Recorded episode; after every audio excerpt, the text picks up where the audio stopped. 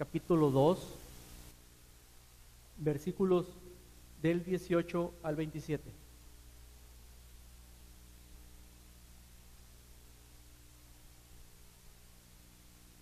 Ya todos deben estar familiarizados con esta carta. Lo que es la juventud, ¿no? Todos sacando su Biblia de papel y acá los jóvenes con su iPhone, con su Biblia en su, en su teléfono. Está bien, yo también uso hago lo mismo. Muy bien. Primera de Juan, capítulo 2, verso 18. No voy a empezar a leer la carta, sino voy a dar una introducción al tema. Y el tema se llama Dios verdadero. Dios es verdad, perdón. Y lo que primero que quiero decirles es que esta carta se trata de relaciones. Juan nos ha estado hablando de relaciones a través de todo el estudio que hemos tenido con el pastor Jonathan. Y, y lo primero que nos dijo Juan fue acerca de nuestra relación con Dios. En el capítulo 1, versículo 3, dice, lo que hemos visto y oído, eso anunciamos para que también vosotros tengáis comunión con nosotros. Y nuestra comunión verdaderamente es con el Padre y con su Hijo Jesucristo. Esas cosas las escribimos para que vuestro, gozo sea cumplido. Entonces lo primero que nos habla Juan en esta carta es de tener relaciones los unos con los otros y que nuestra verdadera comunión es con el Padre y con su Hijo Jesucristo. Entonces empezamos a leer esta carta y vemos que hay relaciones. Y eso es bien importante. Y a través de toda la carta vamos a ir viendo, viendo eso. Entonces, vemos cómo Dios, un Dios eterno, poderoso, majestuoso, quiere tener una relación con nosotros. Eso es bien importante, eso es vital para la vida del cristiano, saber que Dios quiere tener una relación con nosotros. Y así que si no tienes una relación con Dios, te invito a que empieces a tener una relación con Dios. Pero la Biblia nos dice lo contrario. La Biblia nos dice que Él nos amó primero. ¿Qué quiere decir eso? Que Él nos ha estado buscando siempre. Él entregó a su Hijo este, para el perdón de nuestros pecados, para poder tener una relación con nosotros. Acuérdense que el pecado rompe esa relación. Y a través de Jesucristo, a través del perdón de nuestros pecados, podemos tener una relación con Dios. Es la única manera que podemos acercarnos al Padre, nos dice la Biblia. Entonces, es a través de, de, Jesús que podemos tener una relación con Dios. Y si nos reunimos aquí es porque tenemos comunión con Dios. A través de Jesucristo tenemos comunión con Dios y, es el, el, motivo por el cual nos estamos reuniendo en este lugar. No nos reunimos nada más porque sea un club social, aquí no es un club social, si fuera de otra manera, pues nos juntaríamos a jugar básquetbol, ahí hay unas canastas, o haríamos una carne asada. No, nos reunimos porque tenemos una relación con Dios y queremos seguir conservando esa relación con Dios. A eso venimos a ese lugar y queremos tener una relación los unos con los otros.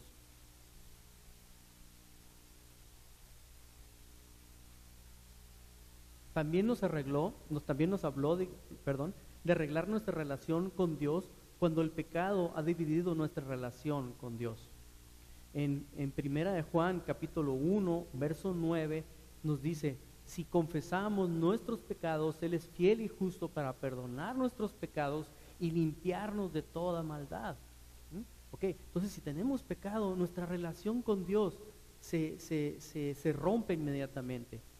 Y lo que tenemos que hacer es confesar nuestros pecados y dice aquí que Él es fiel y justo para perdonar nuestros pecados y limpiarnos de toda maldad. Así que tú en este momento tienes una relación rota con Dios, te recomiendo que hagas esto, lo que dice la Biblia, que vayas con Él, confieses tu pecado y Él te va a limpiar de todo pecado.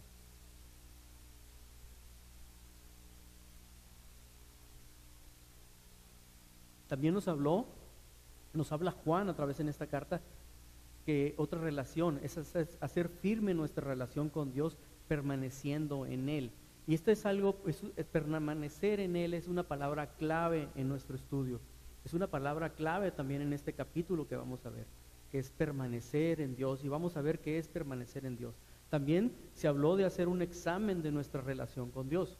Y ese examen de nuestra relación con Dios es cómo está nuestra relación los unos con los otros. Nos dice que si, dice, el que dice está en la, luz y aborrece a su hermano, está todavía en tinieblas.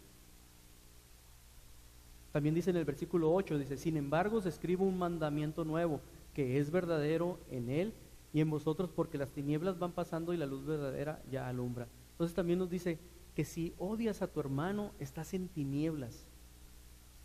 Podemos decir que amamos a Dios, dice la Biblia, y si aborrecemos a nuestro hermano, estamos en tinieblas. Si estamos en tinieblas, no sabemos por dónde andamos, vamos a tropezar. Entonces, ese examen es que si tú tienes un problema con un hermano, y está hablando de hermanos en la iglesia, no de hermanos de tu familia, que también es importante tener una buena relación con nuestra familia, pero en este, en este texto está hablando de hermanos en la iglesia. Así que tú tienes un problema con tu hermano, te recomiendo que vayas y pidas perdón y arregles ese problema con tu hermano, porque entonces no estás cumpliendo lo que dice aquí la escritura, no estás teniendo una buena relación con Dios, eso está afectando tu relación con Dios también. Muy bien, ese examen es ese.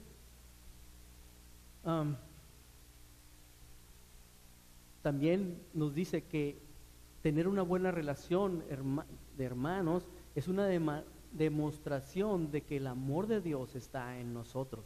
Estamos cumpliendo con eso. Estamos cumpliendo con ese mandamiento, dice aquí Juan, que es un mandamiento nuevo, que es que nos amemos los unos a los otros. Entonces te invito a que lo hagas. Otro, otro, este vendría siendo un obstáculo a nuestra relación con Dios, eh, eso lo habló el pastor Jonathan la semana pasada, es amar el mundo y las cosas que están en el mundo. Como los deseos de los ojos, los deseos de la carne en primer lugar, los deseos de los ojos y la vanagloria de la vida afectan nuestra relación con Dios. Este, el querer tener cosas que no, no es que no merezcamos, sino que son cosas que van a ocupar el lugar de Dios, eso va a afectar grandemente nuestra relación con Dios. Y ese es un obstáculo. También se habló de crecer en Cristo. ¿Y qué es crecer en Cristo y su conocimiento? Es tener madurez. La madurez no viene por un conocimiento intelectual. Los fariseos, por ejemplo, tenían conocimiento intelectual y ellos no tenían una madurez la madurez viene por tener un conocimiento que lo pongas en práctica. Es estudiar tu Biblia, entender lo que dice la Biblia y ponerlo en práctica. Todo lo que hagamos, todo lo que escuchemos, todo lo que leamos, todo lo que diga aquí en la Biblia es para ponerlo en práctica. Dice, dice la escritura que la palabra de Dios es viva y eficaz y más importante que una espada. Entonces penetra en nuestro corazón, penetra hasta lo más dentro de nuestra vida y cuando la ponemos en práctica, este, va a tener un beneficio para nosotros y para los demás. Entonces eso es conocimiento.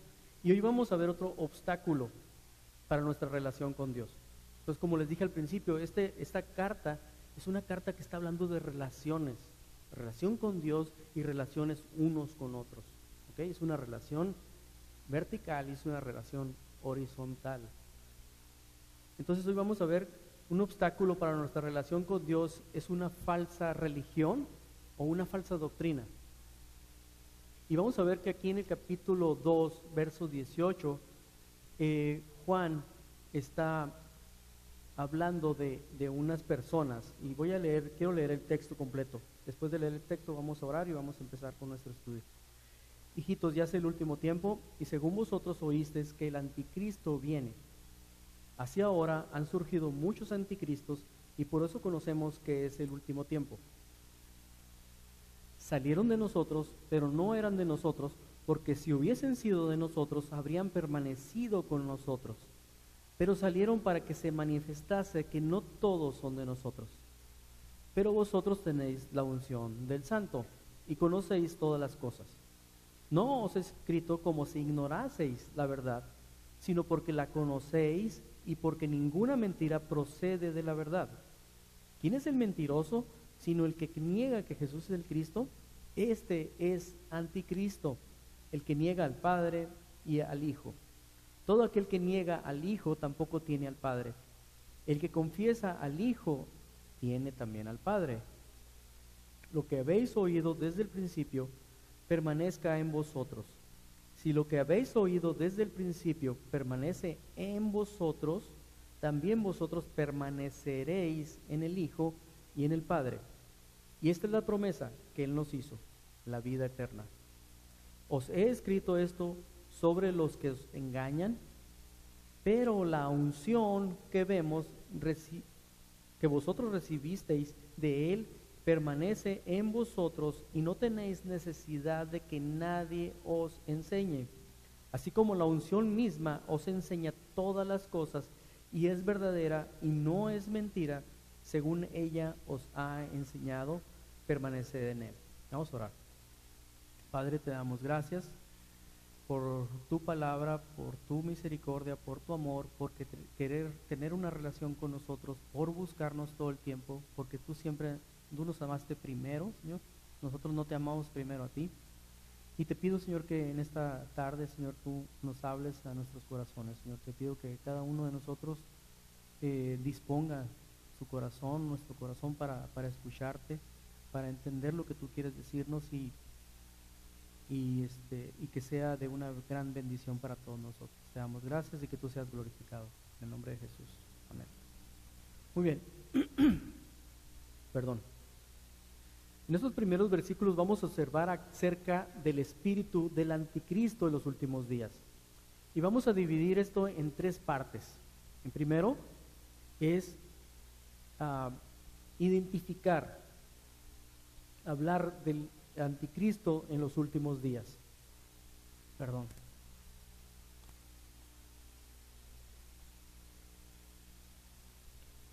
Y luego vamos a aprender a identificar las herramientas para identificar a los anticristos.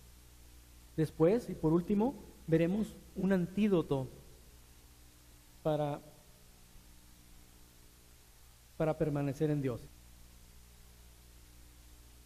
Toda la semana anduve cuidándome mi garganta, esperando que no se me cerrara y ahorita ya se me está cerrando.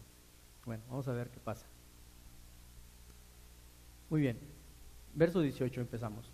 Hijitos, ya es el último tiempo y según vosotros oísteis que el anticristo viene, así ahora han surgido muchos anticristos, por eso conocemos que es el último tiempo.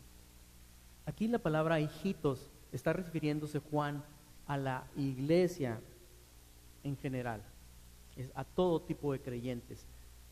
Eh, capítulos atrás o el capítulo atrás, este, vimos cómo Pablo, perdón, Juan habla de hijitos, de jóvenes, de, de padres, y se refería a otro tipo de personas. Aquí se está refiriendo Juan, el apóstol, a, a todos los creyentes en general, maduros, inmaduros, como sean, pero nos está hablando de una, de una forma muy tierna, muy cariñosa. Y yo siempre he dicho que cuando tú le hablas a una persona de esa manera, tú captas la atención inmediatamente. Si le hablas de una manera áspera, con odio, pues, o con un regaño, eh, pocas veces te van a poner atención. Pero aquí Juan, de una manera muy sabia, nos dice, hijitos, y nos quiere llamar la atención para darnos una instrucción muy, muy importante, que es la siguiente ya es el último tiempo y según vosotros oísteis que el anticristo viene. Los cristianos a los que estaba dirigida esta carta son eh, todas las iglesias de Asia en ese tiempo, pero también es para nosotros. Sabemos que los últimos tiempos es un periodo muy largo entre la venida de Jesucristo y su segunda venida. Entonces todo ese tiempo va a ser los últimos tiempos, los últimos tiempos, los últimos tiempos, los últimos tiempos hasta que venga el Señor. Entonces, hoy nos vamos a dar cuenta de que esos últimos tiempos están cada día más cerca. Vamos a ver algunos aspectos que nos van a indicar que ese último tiempo del que está hablando Juan está cada día más cerca, más cerca. Y yo no tengo ninguna duda de eso, de que, de que el Señor ya está por venir. Y según vosotros oíste que el anticristo viene y ahora han surgido muchos anticristos. Jesús habló también acerca de los últimos tiempos. En Mateo 24, vamos a ir rápidamente a Mateo 24.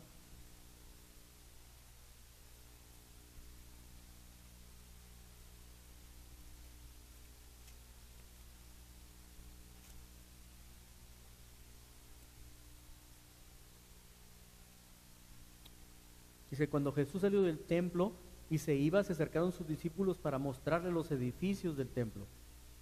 Entonces los, los ah, discípulos están mostrando los edificios del templo, qué bonitos están. Y respondiendo él les dijo, ¿ves todo esto? De cierto os digo que no quedará aquí piedra sobre piedra que no sea derribada.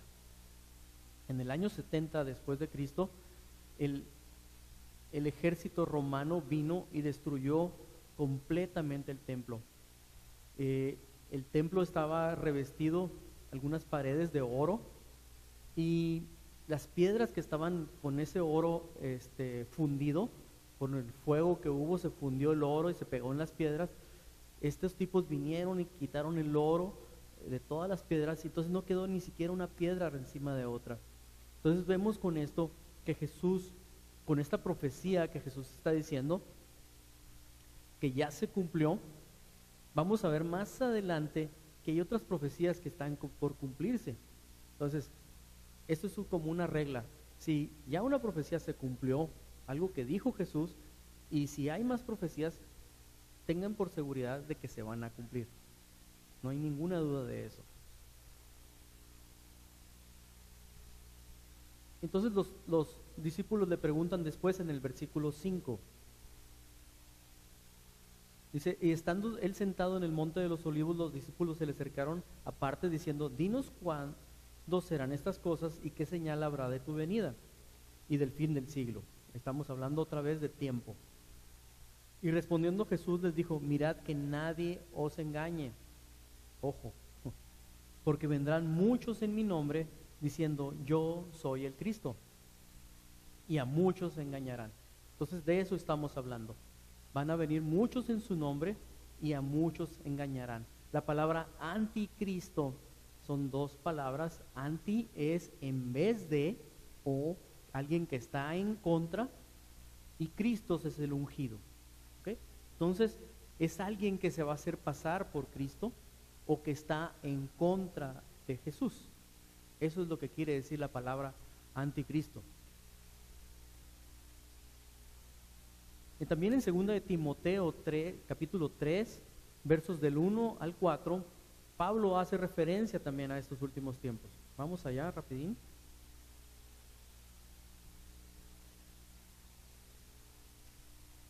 Segunda de Timoteo, capítulo 3, versos del 1 al 4. Y dice, también debes de saber esto, que en los postreros días lo mismo, postreros días, últimos tiempos, vendrán tiempos peligrosos, porque habrá hombres amadores de sí mismos, avaros, vanagloriosos, soberbios, blasfemos, desobedientes a los padres, ingratos, impíos, sin afecto natural, implacables, calumniadores, intemperantes, crueles, aborrecedores de lo bueno, de lo bueno traidores, impetuosos, infatuados, amadores de los deleites más que de Dios. Y ustedes díganme, ¿no están todos estos personajes hoy en día en nuestra sociedad? Gente, dice aquí, sin afecto natural, gente que, que, odia a los de su misma especie, eso quiere decir sin afecto natural. Odia a los de su misma especie, no tiene afecto por los de su misma especie.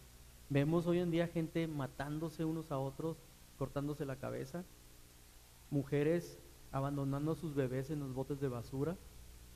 Entonces estamos en los últimos tiempos. Aquí dice, en los postreros días, dice Pablo, vendrán tiempos peligrosos, porque habrá hombres de esta manera. Y aquí está refiriendo hombres a todo tipo de género, ¿no? Hombres y mujeres. Entonces, eso nos va llevando a que nos ubiquemos en el tiempo y, nos demos cuenta que estamos en los últimos tiempos. Y que si en esos tiempos que está hablando Juan ya estaban existiendo personas que estaban en contra de Cristo o haciéndose pasar por Cristo, hoy en día hay más. Acaba de fallecer hace unos meses un hombre que se hacía llamar Jesús. Él eh, se llamaba José Jesús Miranda. Era un puertorriqueño que él decía que él era el Cristo. Y lo, yo vi varios videos de él en YouTube y él afirmaba ser el Cristo. Entonces ya está eso este, hoy en día. Y falleció, entonces quiere decir que no era el Cristo.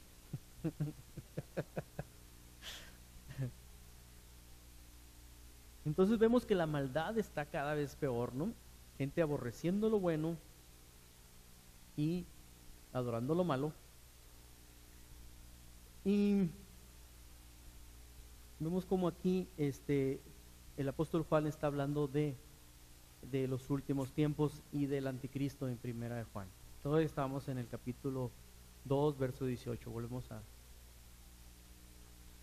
El anticristo tiene varios títulos en la Biblia.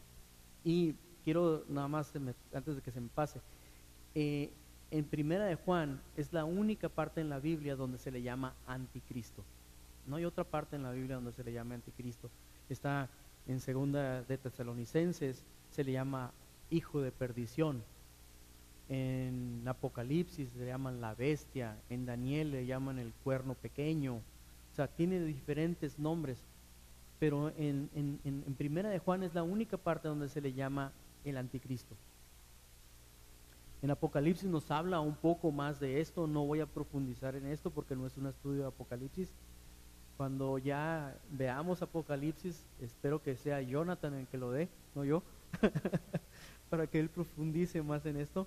Y se habla de un hombre o un personaje que se va a, a sentar en el templo de Dios y se va a hacer pasar por Dios. Entonces, tú te puedes preguntar, hoy en día en Israel no existe tal templo. Está una, uh, ¿cómo se le llama? Donde se reúnen los... Um, una mezquita. Está una mezquita. Pero la Biblia nos dice en Apocalipsis que se va a levantar un templo y que este personaje se va a sentar en el trono y se va a hacer pasar por Dios. Y si eso dice la Biblia, va a suceder. Y cuando pensamos en el anticristo, pensamos en un hombre bien feo, ¿no? Por lo rogar con cuernos, una pata de gallo, una cola y unos dientotes bien feos y haciendo maldades por todos lados, este, rompiendo vidrios, este, haciendo cosas así, más feas.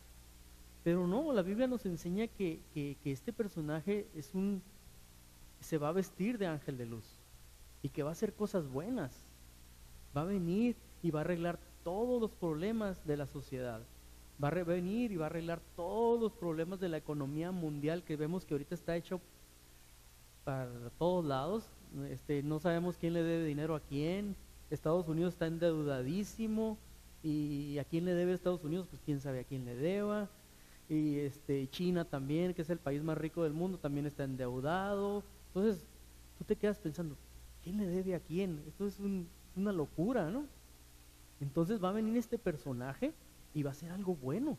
Va a arreglar la situación económica de todo el mundo. Y eso está padre, se oye bien suave, ¿no? Pensamos a veces lo contrario, de que es un hombre muy malo.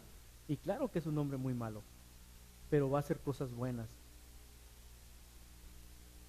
Y Apocalipsis también narra el de la iglesia, y aquí quiero que pongan mucha atención, para que no se me asusten. La iglesia somos nosotros, somos todos los creyentes, todos los que le hemos entregado nuestra vida a Jesucristo, todos los que hemos sido lavados con, su sangre, todos los que hemos sido perdonados de sus pecados. Y dice que la iglesia va a ser llevada, va a ser arrebatada, va de repente, ¡fum! Va a desaparecer millones y millones de personas, van a desaparecer. Eso quiere decir, y después de eso se va a manifestar el anticristo.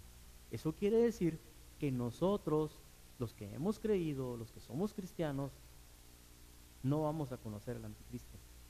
No lo vamos a ver, no sabemos saber quién va a ser, ni nada. Las personas que se queden aquí, entonces sí son las que van a, pasar por, ese, por esa etapa. Entonces, los que estaban asustándose, no se asusten. Y si no eres cristiano, te recomiendo que lo hagas.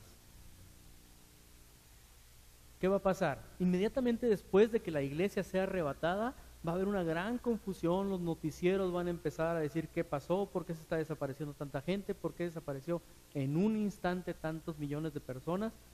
Y va a llegar este hombre en ese momento de confusión y se va a manifestar y va a traer orden y paz a la tierra por tres años y medio. Después de esos tres años y medio, se va a construir el templo en Israel, en Jerusalén, y este hombre se va a sentar en el templo y se va a hacer pasar por Dios y va a pedir que lo adoren.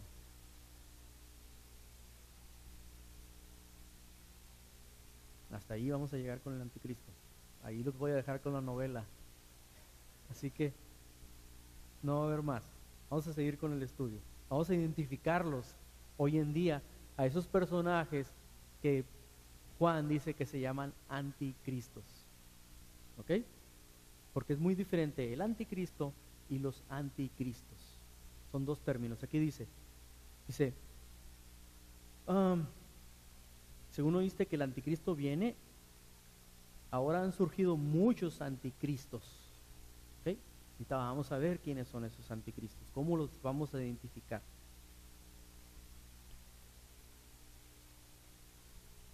La Biblia habla de alguien que es mentiroso y padre de mentira. En el versículo 22 nos dice, ¿quién es el mentiroso? Sino el que niega que Jesús es el Cristo.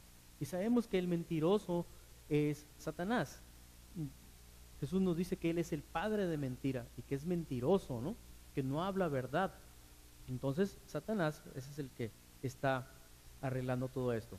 Pero no vamos a hablar de eso. Dice en el, en el versículo 19, ah, dice que estas personas, estos anticristos, salieron de nosotros. ¿Ok? No quiere decir que salieron de Horizonte, salieron de la iglesia en general. ¿Ok? De la iglesia en general. Y tampoco quiere decir que son unas personas que salieron de una iglesia y se fueron, la chavela, y se fueron a otra iglesia. ¿Ok? No está diciendo eso. No son personas que salieron de aquí, por ejemplo, de Horizonte y se fueron a otra iglesia. No, son personas que estaban, que eran miembros de la iglesia en general, de la iglesia universal, y se retiraron de la iglesia y se hacen llamar cristianos todavía, pero están enseñando que Jesús no vino en carne y que Jesús no es el Cristo. Eso es lo que están enseñando esas personas. Se hacen llamar cristianos y están enseñando el error, están enseñando una doctrina falsa, una religión falsa. Eh, ahorita estudiando esto, me, me, acordé y lo mencioné en la mañana, que hace ya unos dos, tres años vino un testigo de Jehová a mi puerta y este joven me decía que él había sido cristiano desde jovencito, pero en algún momento de su vida este, se retiró y ahora enseña esto, enseña que Jesús no es el Cristo. Entonces, es duro decirlo, es feo decirlo, pero toda persona que enseñe que Jesús no es el Cristo, aquí lo dice, es anticristo. No lo estoy inventando, aquí está. Toda persona que dice que Jesús no vino en carne es anticristo. Y dice que son personas que salieron de aquí, de adentro, de, de, nosotros mismos. ok, vamos a seguir. Dice, versículo 20. Entonces ya identificamos quiénes son los anticristos, cómo son, cuándo van a empezar a manifestarse, ya están manifestándose. Y en el versículo 20 nos llama la atención lo que dice, pero vosotros tenéis la unción del santo y conocéis todas las cosas. ¿Qué es la unción del santo? Ah, gracias. Gracias, Josué. ¿Qué es la unción del santo? Mucha gente dirán, oh, ese pastor, ese predicador está bien ungido. Nomás lo miras y caes al suelo. Este, eh, no, no, no, no me toques porque se me va a ir la unción. Yo he escuchado eso. Eh, este hombre toca a las personas y son sanadas. Ay, vamos a escuchar a ese hombre porque está bien ungido. La Biblia no habla de esa, de esa unción. Y lo que está hablando es unción, es una referencia a, ungir con aceite, como se hacía en el Antiguo Testamento. Y ungir con aceite es una referencia al Espíritu Santo. Entonces, lo que estamos diciendo aquí es que no es una unción especial para unas cuantas tipos de personas haciendo cosas raras, sino que es algo que todos los cristianos tenemos. A todos se nos ha dado el Espíritu Santo, a cada uno de nosotros. Y esa es la herramienta que podemos tener para identificar y no caer en el error de los anticristos. Dice aquí también que conocéis todas las cosas. Nosotros conocemos quién es Dios. A través del Espíritu Santo conocemos la Escritura, conocemos quién es Jesús, conocemos quién es Dios. Él nos los discierne espiritualmente. Dice que las cosas espirituales se tienen que discernir de manera espiritual. Entonces a través del Espíritu Santo es como podemos entender la Biblia, es como podemos entender todas las cosas, pero no se refiere a una unción de una cosa rara, eso quiero que quede claro, sino que es el Espíritu Santo que nosotros tenemos. Verso 21 dice, no les escribo como si ignorasen la verdad, sino porque la conocen y porque ninguna mentira procede de la verdad. Entonces, ya identificando a los anticristos, ya identificando que tenemos una herramienta para no caer en el error, podemos darnos cuenta de que, en primer lugar, tenemos al Espíritu Santo. En segundo lugar, conocemos la verdad. En tercer lugar, ninguna mentira procede de la verdad. Eso es bien padre. Saber todo eso, que ninguna mentira procede de la verdad. Ninguna mentira procede de Dios. Ninguna mentira procede de Jesús. Eso es algo bien importante. Entonces estamos seguros. Estamos, como dice ah, la palabra, estamos sobre la roca.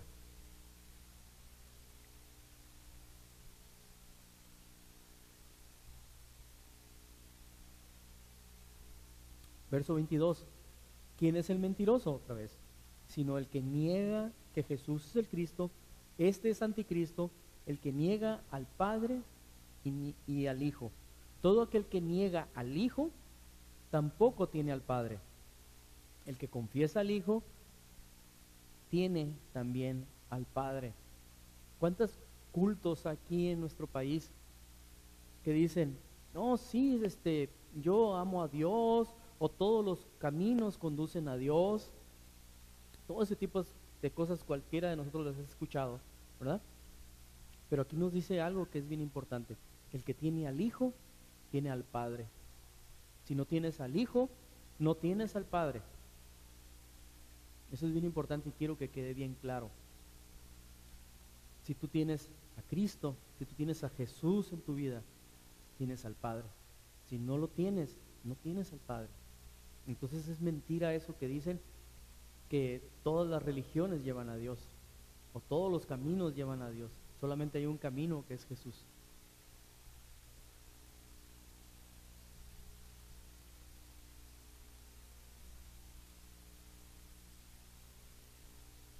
Entonces, ya vimos del versículo 20 al 23, esas son nuestras herramientas. El Espíritu Santo, conocer la verdad, conocer que hay mentirosos que, no nos pueden engañar, esos mentirosos, con cosas raras.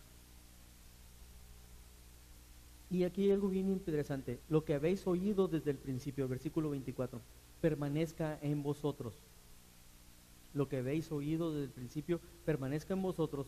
Si lo que habéis oído desde el principio permanece en vosotros, también vosotros permaneceréis en el Hijo y en el Padre. ¿Qué quiere decir esto? Cuando creíste por primera vez, ¿qué fue lo que escuchaste? Escuchaste el Evangelio. escuchaste la verdad, que Cristo vino, vivió una vida perfecta, murió en tu lugar por tus pecados, resucitó al tercer día y ahora está sentado a la derecha del Padre intercediendo por nosotros. Él entregó su vida, este, murió en nuestro lugar, pagó por nuestros pecados. Eso es lo que escucharon estas personas desde el principio. Esto es lo que está hablando el apóstol aquí.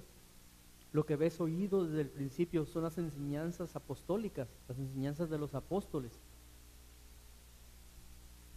Si alguien viene, lo que les está diciendo aquí a ellos, permanezcan en vosotros. Que esa verdad, este principio permanezca en vosotros. Si lo que habéis oído desde el principio, eso les vuelvo a repetir, el Evangelio permanece en vosotros, también vosotros permaneceréis en el Hijo y en el Padre.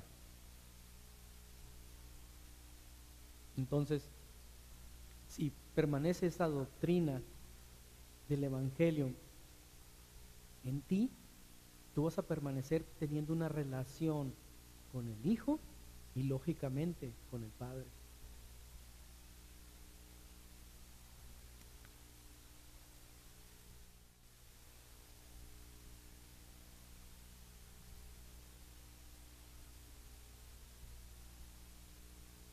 ¿Cuántas veces han escuchado que, eh, ¿sabes que Va a haber una conferencia de un mover nuevo del Espíritu Santo. Este, ¿Sabes qué?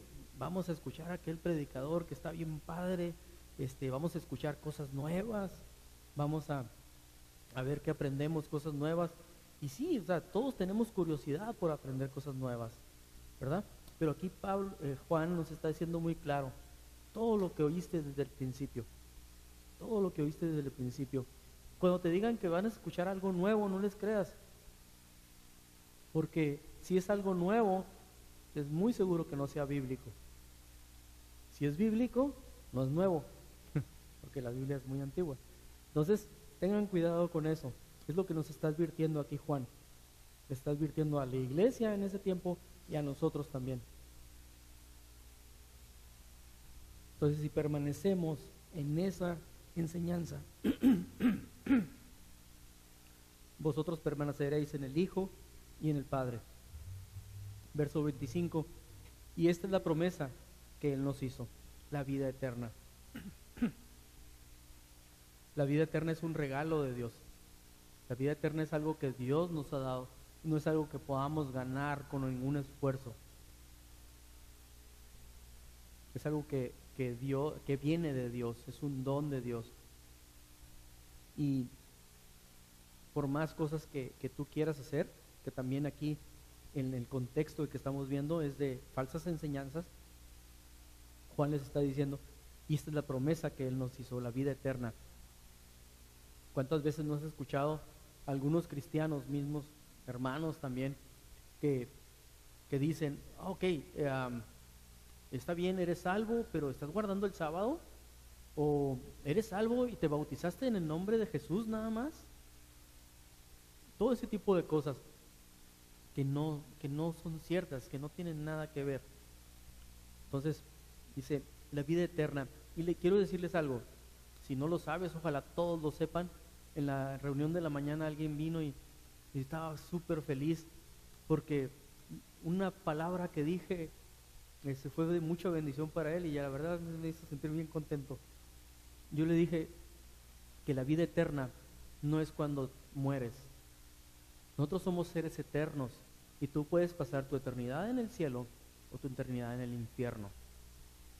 La vida eterna empieza en el momento que Cristo viene a, formar, o que tú vienes a formar parte de la vida de Cristo más bien. Cuando tú aceptas a Cristo en tu corazón, tú empiezas a vivir la vida eterna. Eso es algo que, es maravilloso, darte cuenta de que no vas a vivir la vida eterna hasta que mueras, sino que en este momento ya puedes empezar a vivir la vida eterna. Eso es fantástico. Entonces, verso 26. Os he escrito, os he escrito esto sobre los que os engañan. Ojo aquí, ¿no? Ojo, porque está algo, algo raro. Pero la unción misma, la unción que vosotros recibisteis de Él, permanece en vosotros. Vuelve a, hablar de la unción. Cuando vean aquí unción es Espíritu Santo, ¿no? Pero la unción que vosotros recibisteis de Él permanece en vosotros y no tenéis necesidad de que nadie os enseñe. Así como la unción misma os enseña todas las cosas y es verdadera y no es mentira, según ella os ha enseñado otra vez, permanecer en él. ¿Ok? Que, está curioso, ¿no? Si leemos con cuidado en el versículo 27, pero la unción que vosotros recibisteis de él permanece en vosotros, permanece en ustedes o permanece también en mí, no tenéis necesidad de que nadie os enseñe. ¿Qué estoy haciendo en este momento yo? Estoy enseñando. Entonces, si leemos literalmente eso, pues dices, pues no tengo que, ¿para qué me está enseñando este? No, mejor me voy. Pero lo que está diciendo Juan aquí, la respuesta está en el versículo anterior, versículo 26. Les he escrito esto sobre los que os engañan. ¿Ok? Les escribo por los que los por los engañadores. Estoy escribiendo esto para advertirles. Dice, pero la unción que ustedes recibieron de Él permanece en ustedes y no tienen necesidad de que nadie les enseñe, le vamos a agregar mentiras. ¿Ok? Entonces, les está advirtiendo Juan de que les escribe por los que los engañan y que el Espíritu Santo mismo que ustedes tienen no tiene no este dice que Él permanece en ustedes, no tenéis necesidad de que nadie os enseñe. O sea, no se está refiriendo a maestros, maestros bíblicos, porque la misma Biblia sería una contradicción porque la misma Biblia dice que Jesús estableció a pastores y maestros. Entonces, aquí lo que está hablando es de enseñanzas equivocadas, enseñanzas erróneas. No tenéis necesidad de que nadie os enseñe así como la unción misma os enseña todas las cosas y es verdadera y no es mentira. ¿Cuántos de nosotros nos ha tocado que estamos leyendo la Biblia y, estás, este, pues, estás en una comunión con Dios y después Dios te recuerda otra cita bíblica que tiene que ver con esa? Entonces ya te empiezas a, casi casi dar más un estudio bíblico. Eso es, esto es lo que estamos leyendo aquí. Es lo mismo que está, que está pasando. Este, el Espíritu Santo nos empieza a recordar la escritura, nos empieza a enseñar y empezamos a, aprender muchas cosas, ¿no? Que es verdadera y no es mentira, ya lo habíamos visto, y según ella os ha enseñado, y por último, y con esto quiero terminar, permaneced en él. Vimos que, que esta, esta carta es una carta que habla de relaciones, ¿verdad? Y estar en Él y permanecer en Él es un llamado de Dios.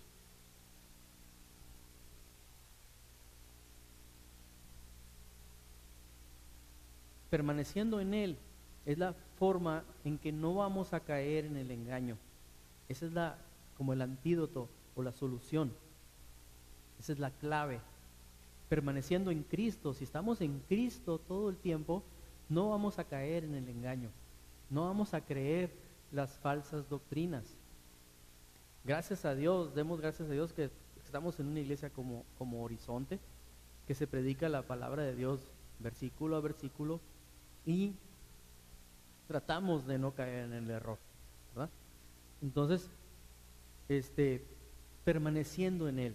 Y yo te voy a hacer una pregunta permaneces en Cristo toda la semana o nomás lo visitas los domingos? Nomás cuando vienes aquí es cuando permaneces en Cristo, que nada más no es permanecer, sino más es una visita. Lo que nos está hablando aquí es permanecer. Y permanecer es continuar, aferrarse, agarrarse. Eso es lo que quiere decir la palabra esa. Estar buscando todos los días Entonces te recomiendo que abras tu Biblia todos los días, todos los días, busques a Jesús todos los días permanezcas en Él, todos los días busques su presencia, todos los días ores a Él y difícilmente vas a caer en el engaño. En Juan 15 habla de una relación. En Juan 15, 4. Vamos a leerlo para terminar. Evangelio de Juan, capítulo 15, verso 4. Dice Jesús, permaneced en mí y yo en vosotros. ¿Ok? Permanezcamos en Él y Él permanece en nosotros. Como el pámpano no puede llevar fruto por sí mismo si no permanece en la vid, así tampoco vosotros si no permanecéis en mí. 5, yo soy la vid verdadera, yo soy la vid, vosotros los pámpanos, el que permanece en mí y yo en él, este lleva mucho fruto, porque separados de mí nada podéis hacer. Entonces, aquí es una relación bidireccional Jesús quiere tener relación con nosotros, pero también quiere que nosotros tengamos relación con Él.